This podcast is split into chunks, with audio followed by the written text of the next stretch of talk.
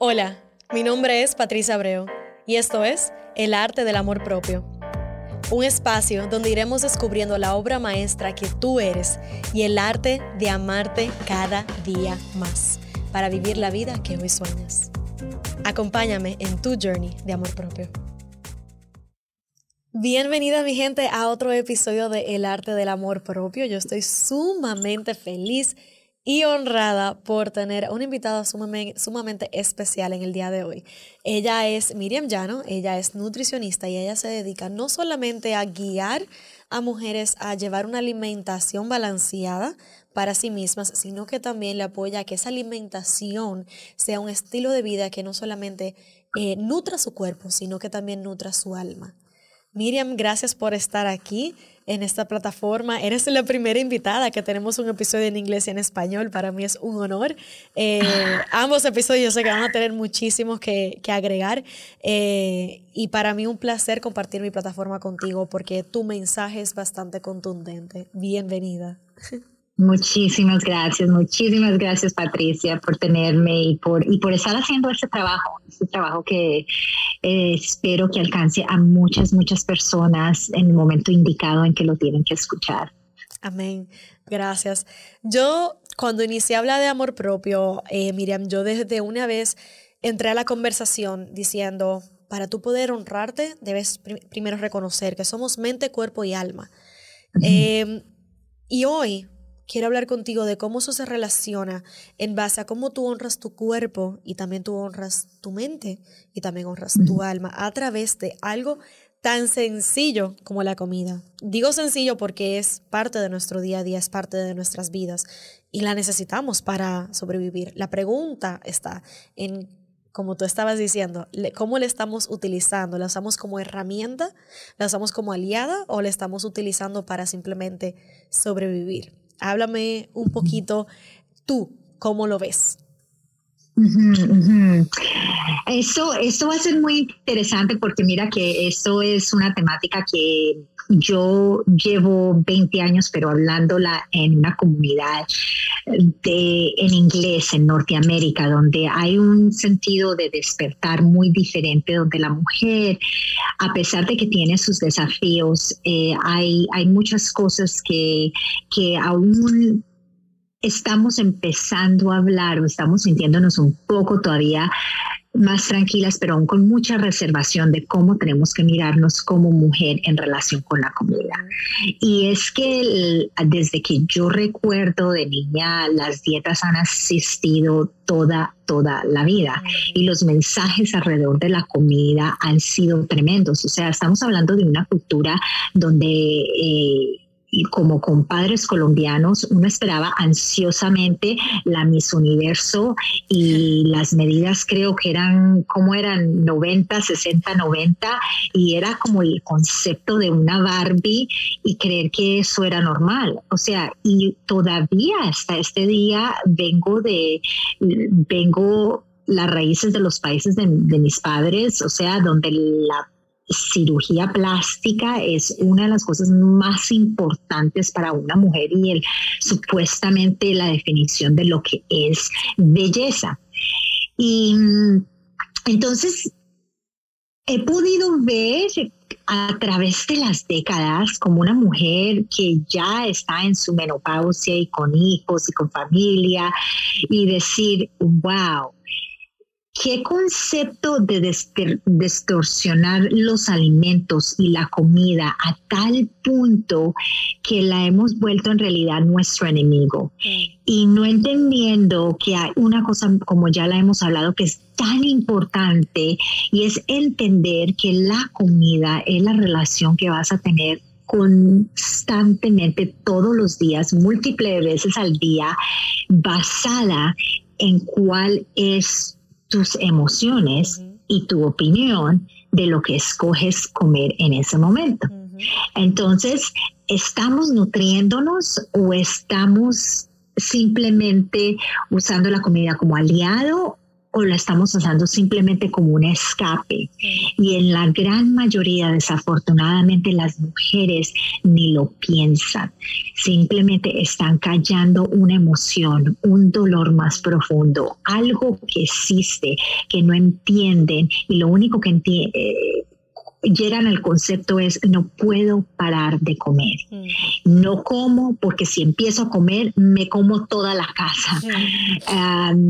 y, y, esos son testimonios muy fuertes y, y muy dolorosos porque en realidad te estás cortando de, de una fuente de vida, que es lo que tiene los alimentos. Y los alimentos tienen códigos, los alimentos tienen un mensaje, los alimentos están constantemente hablando con nosotros, pero ya llegamos a un punto que eso no lo escuchamos porque estamos detrás de una imagen que, que cuando tú le preguntas a una mujer, dime las tres cosas que piensas cuando te hablo de comida y lo más seguro que te van a decir es que te engorda, que me hincha o me inflama y que una de las muy comunes es si empiezo a comer no puedo parar. Sí. Súper interesante eso porque yo te comentaba, entrené toda mi vida como bailarina clásica y la expectativa para con mi cuerpo era tan grande que como niña y como adolescente yo entendí ya de grande que se me había enseñado a que para mí la comida era sinónimo de engordar. Y yo soy, obviamente tengo un cuerpo latino, tengo muchas caderas y para una bailarina clásica yo nunca estuve lo suficientemente flaca. Siempre se me sentía insuficiente, siempre me sentía como que había algo más que yo podía hacer. Y para mí de la manera en la cual eso se reflejó a través de los años fue como que no importa qué tanto yo haga, eh, la comida me va a engordar y yo prefiero comerme esta galleta de soda para aguantar y yo sabía durar, yo entrenaba 40 horas a la semana y yo sabía durar más, de 17 horas sin comer. O sea, yo entrenaba todos los días, mínimo 3 horas. Yendo al colegio, iba a entrenar. Y yo sabía durar más de 16 horas, 17 horas sin comer. Solamente quizás bebiendo agua o bebiendo líquido.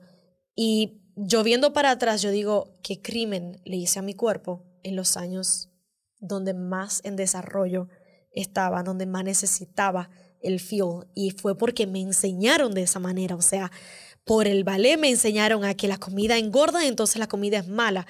Y hoy en día lo que veo en las redes es porque te tienes que ver de esta manera, con el, vamos a utilizar Kim Kardashian como, como ejemplo, ¿no?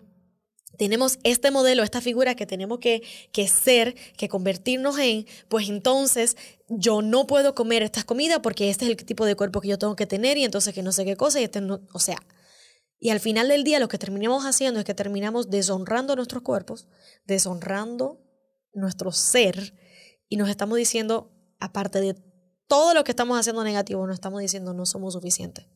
No somos suficientes porque no nos vemos de esta manera, no somos suficientes porque no damos la talla, no somos suficientes porque ni siquiera te mereces comerte ese brownie si te los quieres comer. Y es como que para mí, hoy en día te comentaba que por el hecho de que me enseñaron a que la comida era sinónimo de engordar, hoy ha sido tan difícil el yo sanar mi relación con la comida, donde he tenido altas y he tenido bajas.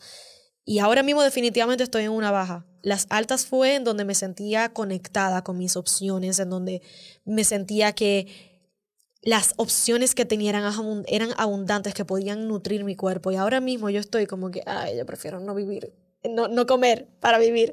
Como que prefiero no tener que tener esa conversación mental porque se me, me enseñaron tanto esa conversación negativa que ya hoy es como que wow, o sea, tengo que volver para atrás y, rewire that, o sea, redireccionar esa conversación interna que yo tengo conmigo, sabiendo de que yo misma que hablo de amor propio, o empezar conmigo y es una de las maneras en la cual yo decimos en la vida, estamos hablando de Dharma, de que todo lo que tú haces en la vida eh, está destinado a que tú seas la primera que lo haga, eh, la primera que lo practique contigo. Y esa es una de las maneras en la cual se manifiesta el journey de amor propio conmigo, en mi relación con la comida, en yo pararme responsable por mi cuerpo, por mi alma, sabiendo que la energía, eh, la comida es energía y de que dentro de mis opciones yo tengo la potestad de decir esto me va a nutrir o esto me va a quitar. y, y es increíble, o sea, la, la trascendencia que eso tiene en nuestro día a día y, la trascendencia que eso tiene inclusive hasta en nuestras emociones, ¿no? O sea, tú que eres experta en este tema, ¿cuál es la relación de nuestras emociones con nuestra dieta, con nuestra, con nuestra relación con la comida?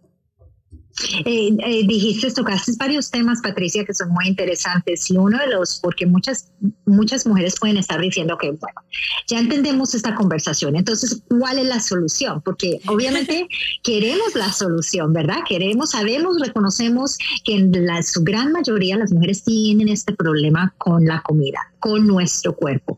¿Qué se come, qué no se come, qué se debe comer para engordar? O sea, eh, para no engordar, eh, ¿qué se debe comer para bajar la ¿Qué se debe comer para bajar la grasa abdominal? O sea, eh, es increíble cómo puedes medir en, en hasta en las mismas redes la conversación cuando pones una información sobre las cosas que puedes hacer para calmar la inflamación, pero si coges la misma receta y lo dices para bajar de peso, naturalmente las mujeres van y miran para bajar de peso, siendo exactamente el mismo mensaje. Interesante. Pero el vocabulario ha cambiado. Entonces, hemos, estamos con un lavado de cerebro impresionante y es una de las cosas que me dijiste que me encantó, que es uno de los, de los trabajos que hago más con mis clientes, es literalmente coge un papel, coge una pluma y empieza a escribir cada vez que te pones un bocado en la boca. ¿Estás alimentando tu cuerpo o estás alimentando tus emociones? Mm. Es tan simple como es. Wow. ¿Qué es lo que estás buscando alimentar? Y cuando llegamos a ese punto donde ya en realidad tenemos que regresar, analizar lo, analizar lo que nos estamos poniendo por la boca. Porque literalmente eso es lo que estamos haciendo. Estamos teniendo que regresar como que si fuéramos niñas pequeñas y enseñarnos lo que no nos enseñaron. Para ayudar a quitar esa programación mental que tenemos de una sociedad y de un sistema de creencias que tienen que ser derrotadas, pero para poder pasar por eso tenemos que empezar a tener una reconexión mm. con nuestro cuerpo.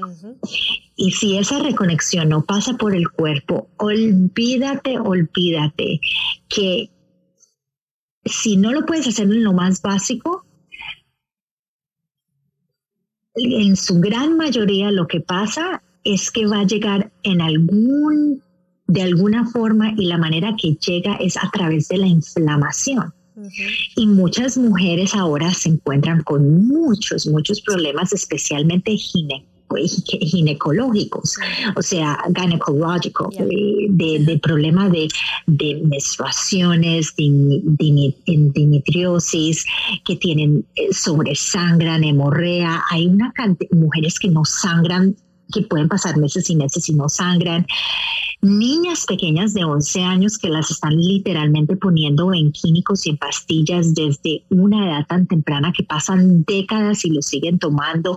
Niñas de 8 años que están empezando a menstruar porque hay tantos estrógenos en el sistema y en el medio ambiente. Entonces está pasando muchas cosas en nuestra sociedad que nuestras abuelitas no lo pasaron. Y Tal vez nuestras madres sí, pero que ahora estamos viendo en gran cantidad. Entonces, tener esa ese entendimiento de lo que está pasando en nuestro cuerpo, de lo que estamos comiendo, de lo que están los alimentos hechos, hacer esa pregunta de qué está hecho lo que yo estoy comiendo en este momento, dónde están los ingredientes de esto, por qué estos productos son tan grasosos, tan azucarados, qué son estos productos, por qué se ven anaranjados o por qué se ven verdes o por qué se ven fluorescentes, por qué una unas carnes se ven tan rojas que parece que le echaron color. O sea, hay que volver a traer esa pregunta y hay que volver. Muchas personas me han criticado por hacer el, el siguiente testimonio. Tenemos que regresar a la cocina. Y la manera que tenemos que hacerlo es por convertir nuestra cocina literalmente en un laboratorio, en un laboratorio de salud. Hemos ido tan lejos, tan lejos de la comida rápida, de la vida rápida, de las soluciones rápidas, de no tener tiempo, que estar en la comida, en la cocina, preparándome una ensalada, preparándome un alimento perfecto, preparándome una sopa, se ha vuelto un concepto que muchas mujeres no sabrían ni por dónde empezar. y, y entonces tenemos que entender que ya ni siquiera es prepararlo, pero el acto de ir al supermercado, comprar los ingredientes, volver a reconectarnos de cómo es los vegetales, nomás pensemos en vegetales.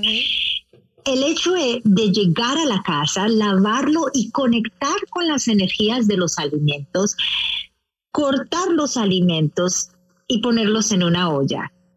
Eso, Patricia, es un acto de amor a contigo misma porque no es diferente a cepillarte el cabello, a lavarte la, tu piel, a lavarte tus dientes, a ponerte una crema en tu piel. No es, no es diferente. Yo estoy de acuerdo contigo, inclusive cuando, cuando yo inicié en siendo vegetariana en el 2017, yo lo inicié como prueba.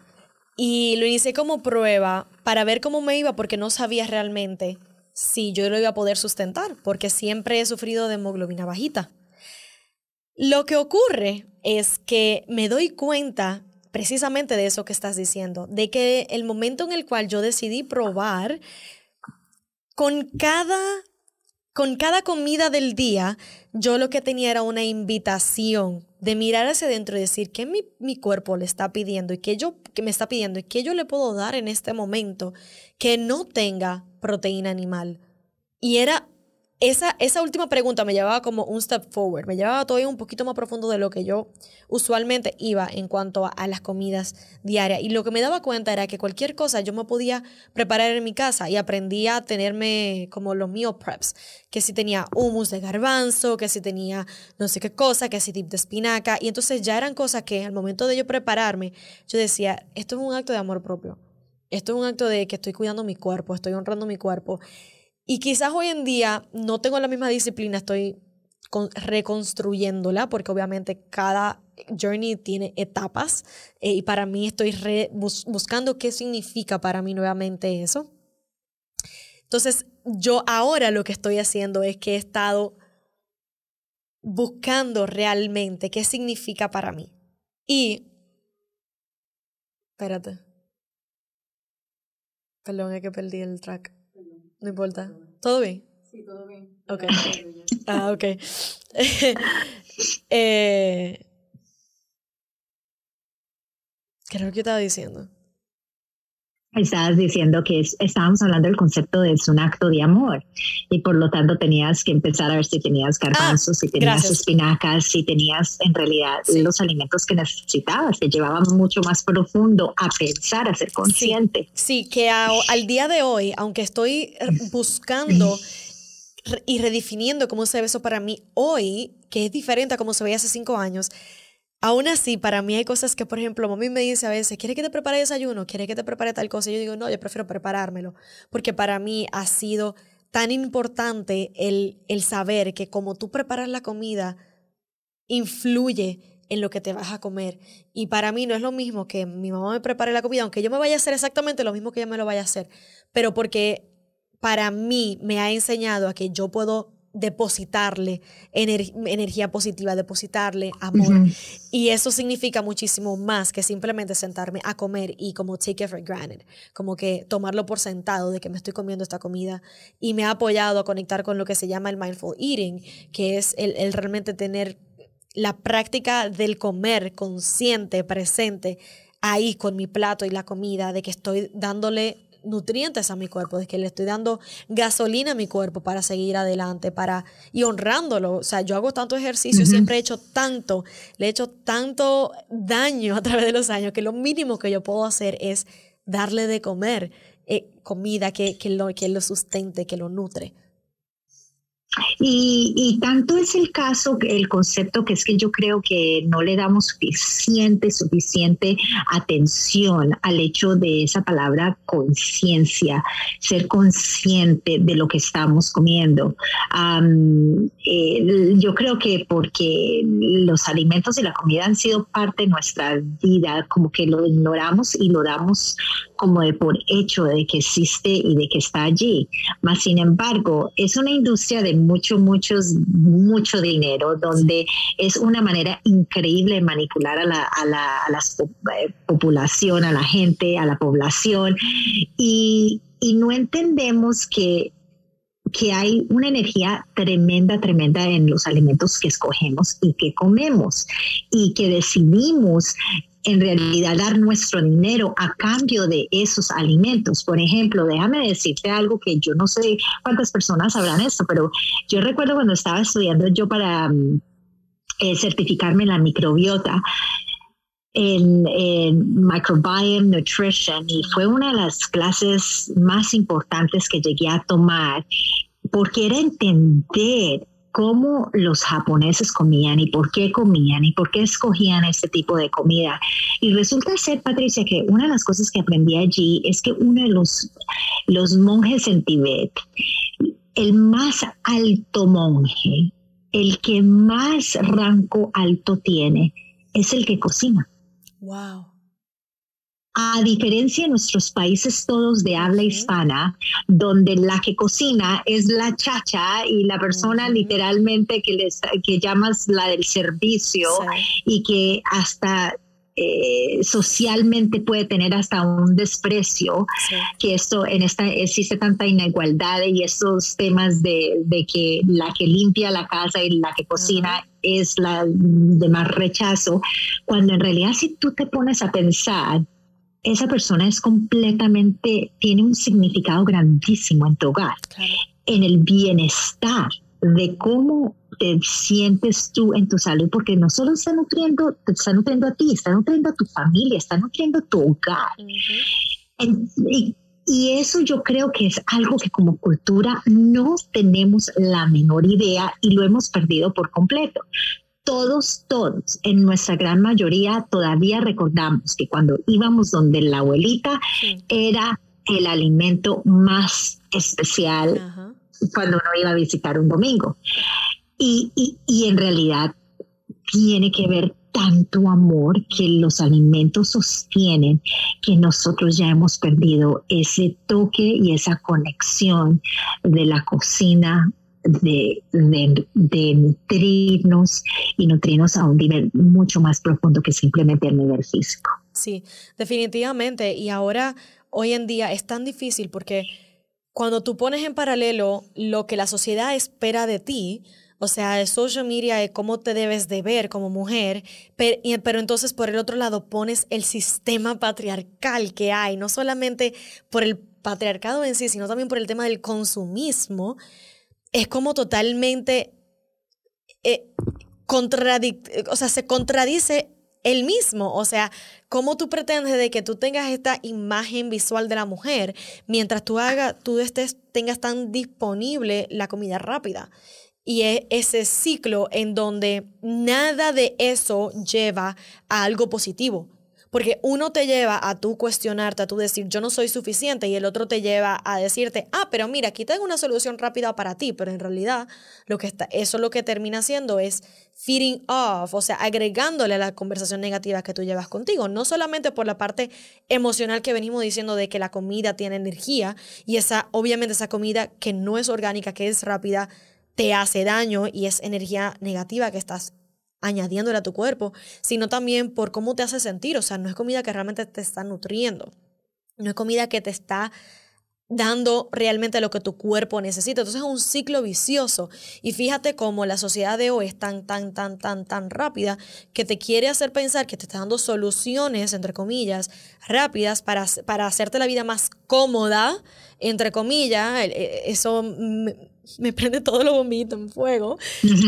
Pero es todo con la meta de que te desconectes de ti, con la meta de que sigas fomentando esa desconexión contigo y no te honres por el tema de que queremos tener una sociedad totalmente automatizada, una sociedad totalmente desconectada, una sociedad infeliz, una sociedad que entiende que para sentirse bien, para sentirse suficiente, tiene que seguir comprando esto, haciendo esto, haciendo lo otro, viéndose de tal manera.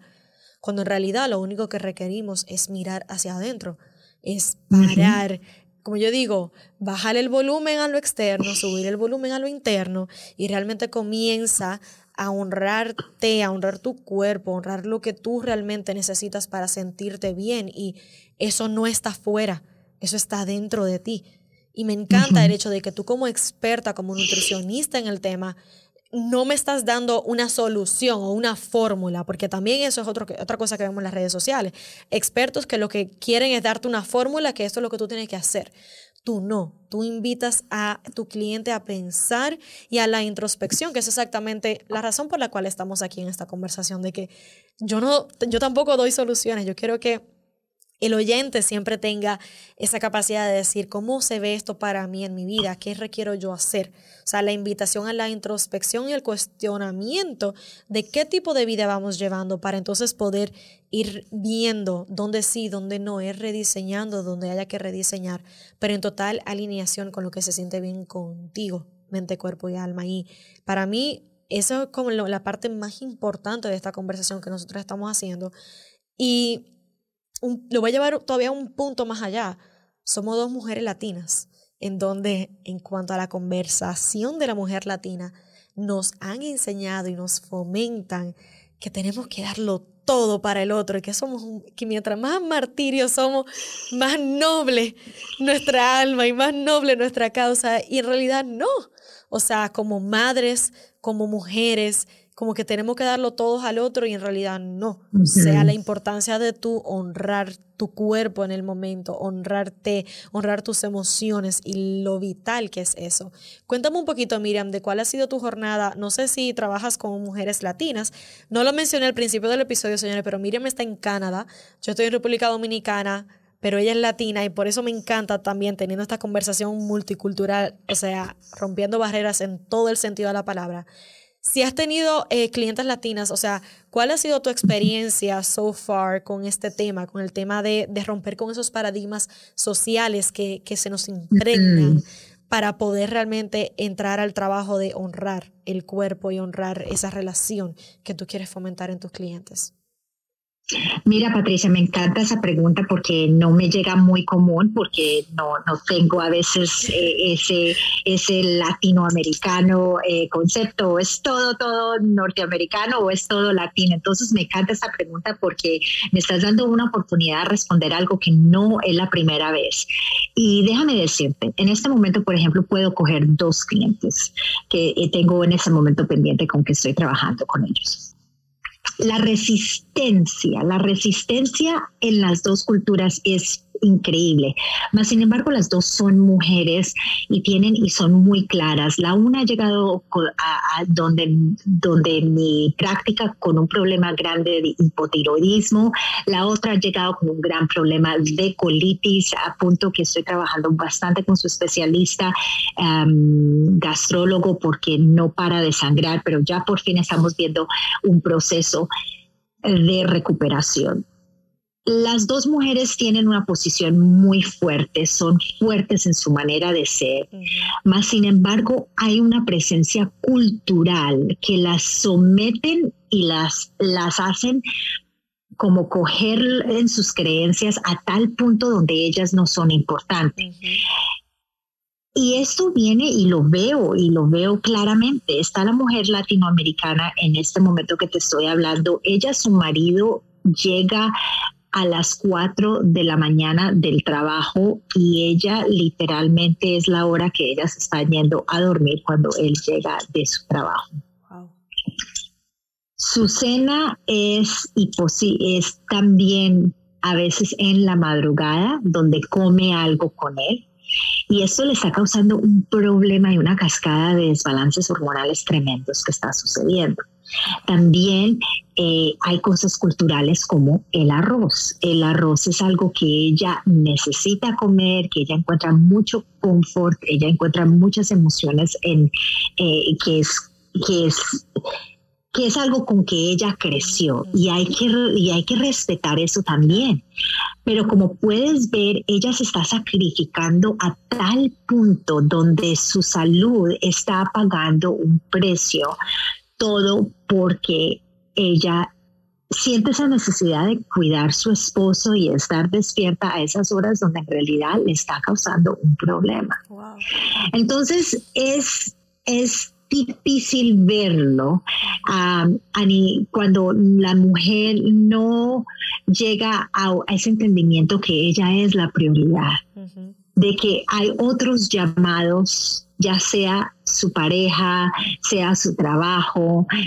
En este segundo caso la mujer norteamericana es su trabajo. Ella es la directora de una, em, de una corporación grandísima aquí en Canadá y las demandas de su trabajo, no más yo escuchándola, me canso escuchándola, no más de lo que ella tiene que ejecutar en una semana. Y y esa presión de ella no es diferente a la presión de la mujer que tiene su esposo y que te siente la necesidad de esperarlo hasta las 4 de la madrugada. Y como puedes ver, son dos culturas completamente diferentes, pero no, hasta cierto punto sí es cultural. Pero otra vez, si englobalizamos el concepto de lo que es la mujer, es el hecho de que no nos han enseñado a ser la prioridad.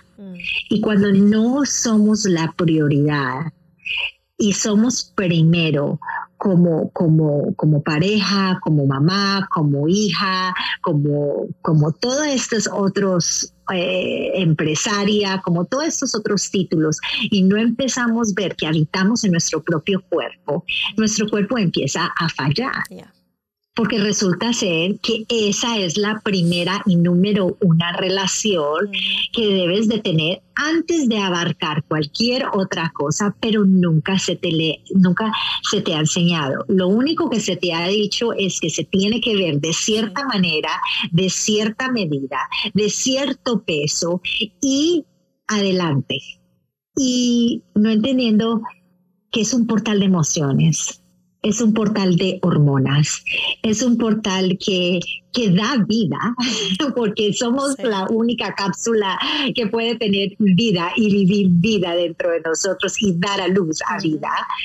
O sea, tenemos un ciclo donde menstruamos y sangramos, que completamente ese concepto todavía apenas ahora estoy viendo en la última década, que es un tema que se habla, pero las mujeres de Latinoamérica en realidad para tener tanta tanta sabiduría, especialmente sabiduría andina, sabiduría de los aztecas, sabiduría de los mayas, o sea, de los incas, todo eso se ha como a algún lado perdido los conceptos.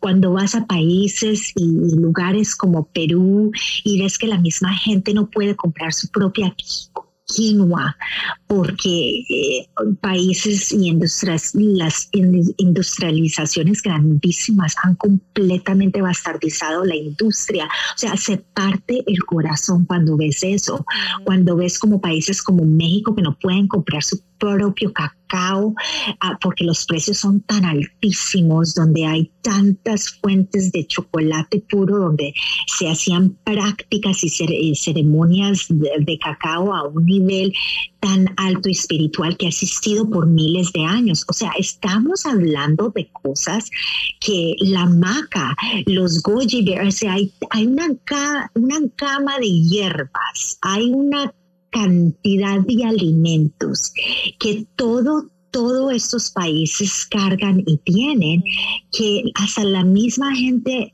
o no lo quiere saber o no lo usa o ya no puede o no tiene acceso por estas industrias que han entrado y literalmente explotado el sistema. Sí, eso iba a decir, o sea, es increíble la manera en la cual el sistema ha sido diseñado e implementado para desconectarte con los alimentos que vienen de la tierra. Y te lo digo viviendo en una isla en donde el año pasado yo estuve en Los Ángeles y Los Ángeles yo creo que es la ciudad, una de las ciudades en, Estados Unidos que más orga, eh, eh, ingredientes orgánicos tú puedes encontrar y de mayor diversidad por la multiculturalidad que hay allá. Pero si tú vas a Florida, tú vas a Nueva York, por ejemplo, la comida es increíble como todo está tan procesado y todo está eh, envasado en plástico.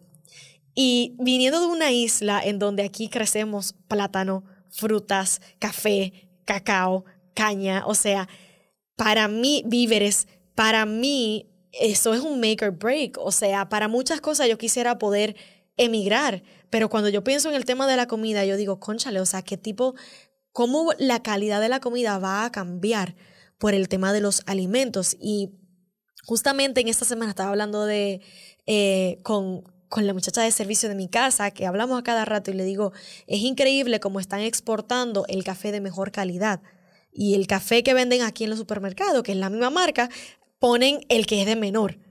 ¿Y por mm. qué nos hacen eso a los locales? O sea, conchale, no, eh, debiera ser al revés, o sea, o ni siquiera, porque nadie se merece consumir el de menor calidad, pero encontrar un balance en donde pueda, tu producto sea de tal calidad que tú puedas distribuirlo tanto local como internacionalmente, equitativamente.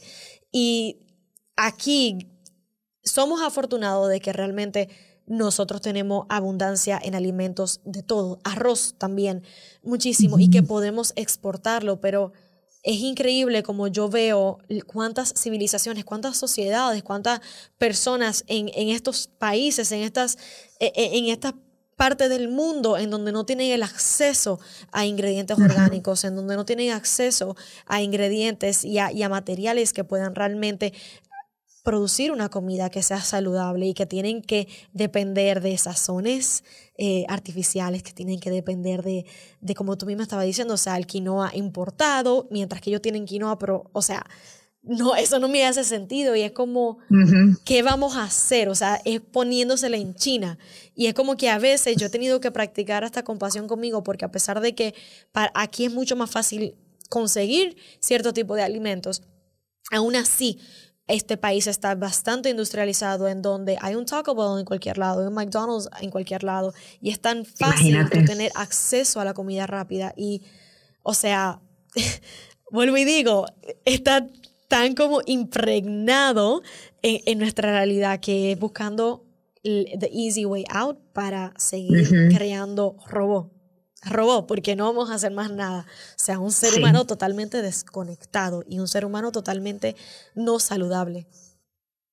Sí, a, mí me pasó, por ejemplo, que ah, estuvimos en Bolivia haciendo la renovación divina, estuve en Bolivia hace ya como cuatro años haciendo bastante trabajo con las mujeres aymara y, y estaba empezando a entrar el aceite vegetal. Pues resulta ser que el aceite vegetal causa una oxidación en el cuerpo tremendo. O sea, eh, el aceite vegetal es una de las cosas más, más químicas para el cuerpo, que el cuerpo no acepta de una manera positiva y causa una cantidad de radicales libres y, eventualmente eso daña arterias, pero tú ves todas, eh, todas las paredes en un supermercado lleno de aceite de soya, aceite de maíz, todo eso es genéticamente modificado. Y literalmente las empresas diciéndole a estas mujeres que toda la vida han cocinado que el aceite de coco y el aceite de vaca y el aceite de cerdo, que sí sabemos que es natural, diciendo que era el mismo demonio y que no se debía de cocinar con eso y que aquí les traían un aceite que sí iba a ser mucho mejor y que les iba a ayudar, no entendiendo lo que está pasando en la industria. Entonces, fue una curva de, de, tener que enseñar que tenemos que regresar a lo que la abuela hacía, que tenemos que regresar a los productos que conocemos como naturales, que un aceite vegetal que es genéticamente modificado y hecho completamente por un humano desde su semilla, no un laboratorio, no es necesariamente lo que va, lo que va a ser un resultado de salud. Y es así que hemos desarrollado tantas enfermedades. Hemos desarrollado tantas enfermedades por tantos alimentos que ya no son naturales y que no nos preguntamos por qué. ¿Por qué? ¿Por qué? ¿Por qué se vende este color? ¿Por qué tengo tanta facilidad? ¿Por qué estos precios eh, tan...? Porque también lo hacen de cierta manera que es tan económico. Atractivo. Que lo hacen atractivo. Sí. Entonces estamos, estamos encontrando una época en, nuestra, en nuestras vidas que creo que es muy diferente a la de nuestros padres y claramente a la de nuestros abuelos, pero también a su mismo tiempo estamos en una etapa donde la mujer está cada vez más y más desconectada también encontraron mucho más enfermedades, menopausia precoz, eh, la infertilidad está creciendo de una manera tremenda, ah, ya los niveles de mujeres sufriendo problemas cardiovasculares están llegando tan altos como los mismos hombres. O sea, estos son todos fenómenos que están sucediendo. Eh, en el presente que estamos viviendo y que tenemos que pensar qué es lo que está sucediendo, de dónde está viniendo esta contaminación y que esos alimentos y esto está informando también nuestras emociones encima de todo esto. Entonces, mezclas todo junto y como dicen en Colombia, tienes un sancocho tremendo y tienes que empezar a decir, bueno, ¿por dónde empiezo? ¿Y dónde y cómo voy a encontrar la solución? Y la solución empieza a conectarnos y hacer estas preguntas. ¿Qué estoy comiendo? ¿Por qué lo estoy comiendo? ¿Cuándo estoy comiendo? ¿Qué estoy comiendo? Simplemente no más. Ya te lleva a ese punto. ¿Cómo lo estoy, sí, y cómo lo estoy comiendo también, porque muchos jóvenes que yo veo, celular, ta, ta, ta. Y ah, ni siquiera te das la oportunidad de que tu cuerpo procese de que estás recibiendo alimentos, de que está recibiendo comida, de que hay algo ahí que procesar. Sí, Sí, y, y, perdemos esa noción y esa conexión de saber cómo tan siquiera nuestros alimentos, qué sabor tienen, qué textura tienen y qué olores tienen. Y la verdad que es que ya también hemos llegado a un punto que no sabemos qué estamos nutriendo, nutriendo nuestras emociones, nuestra ansiedad, o estamos nutriendo nuestro cuerpo. Excelente pregunta. Y, Excelente, excelente punto de partida, yo diría, para todo el que está ahora mismo escuchando esto y recibiendo esta conversación que, y le está inspirando a empezar a cambiar o a rediseñar o a modificar su estilo de vida, sobre todo para con la comida, es eso, o sea, wow, ¿estoy nutriendo mis emociones o estoy nutriendo mi cuerpo? Y señores, ahí está. Ahí, yo siento que ahí es donde empieza, donde empieza todo. Yo siempre digo, empieza contigo esa es la manera en la cual hoy pueden empezar consigo mismos, ¿no? Wow. Gracias, Miriam, por, por tanta sabiduría.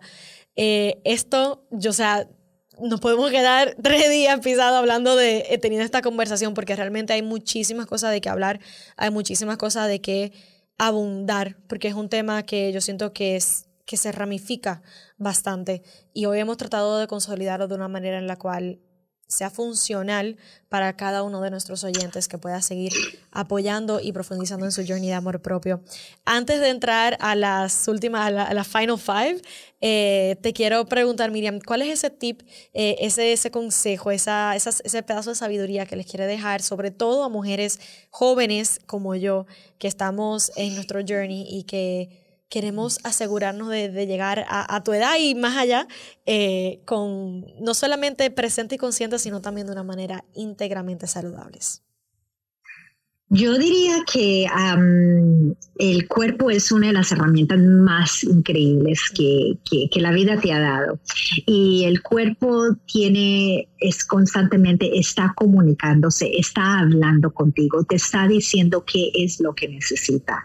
Y la invitación de reconectarte con tu cuerpo lo más pronto posible es algo que es una de las cosas que diría que tiene que pasar tarde que temprano, porque somos un universo con muchas emociones, pero debajo de esas emociones hay hormonas y esas hormonas van a fluctuar a través de tu vida, del momento que empiezan a estar en tu cuerpo. Y es así que pasas a través de tu adolescencia, a cuando estás en eh, mujer, a cuando ya estás lista para tal vez reproducir y tener hijos, cuando vienes y llegas a esas etapas de tu vida, incluso ya después a los años de la perimenopausia y menopausia, porque definitivamente la alternativa es que o la pasas o te mueres. Y, no, queremos estar aquí lo más largo que podemos, pero de una manera saludable.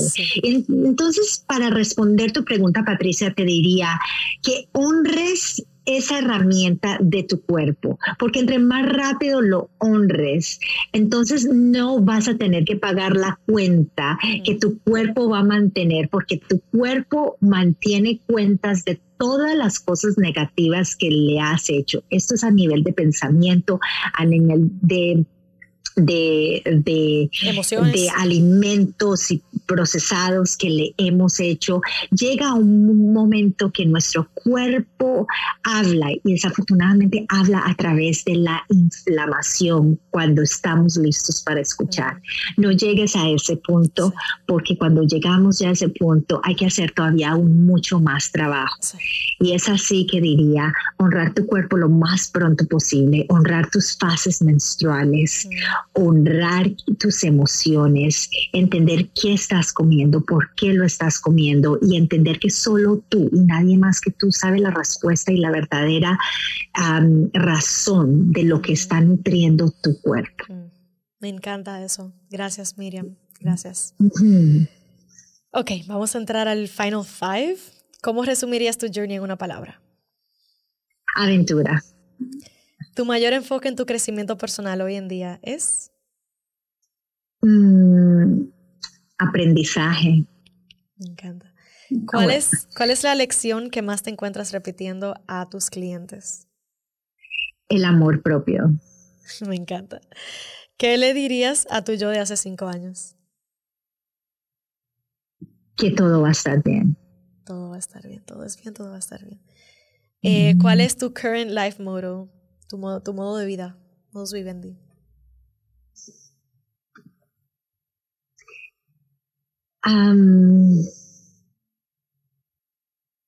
sentirme alineada con las decisiones que hago mm. día a día. Poderoso. Poderoso. sentirte bien con lo que estás haciendo. como Cómo lo escoges. Correcto. Me encanta, me encanta. Excelente manera de terminar este episodio. Miriam, gracias nuevamente por, por escribirme, por conectar conmigo, porque fuiste tú que tuvo la iniciativa y para mí ha sido un placer tenerte aquí en esta plataforma como nuestra primera invitada internacional, señores, nuestra primera invitada con un episodio en español y otro en inglés. Me encanta eh, y con tanta sabiduría que compartir para cada uno de nosotros, porque estamos hablando porque somos mujeres de mujeres, pero yo sé que hay mucha sabiduría también, muchos aprendizajes que se pueden llevar los hombres también honrando su propio journey. Y a ti que nos escuchas, a ti que nos ves, gracias por estar aquí, por seguir escogiendo empezar contigo, por seguir honrando tu journey de amor propio. Sigue así, no estás solo, no estás sola. Y nos vemos en una próxima entrega. Recuerda darle like, compartir, comentar, escribir un review, lo que sea que te inspire a hacer en este momento. Miriam, ¿cómo te pueden encontrar en las redes?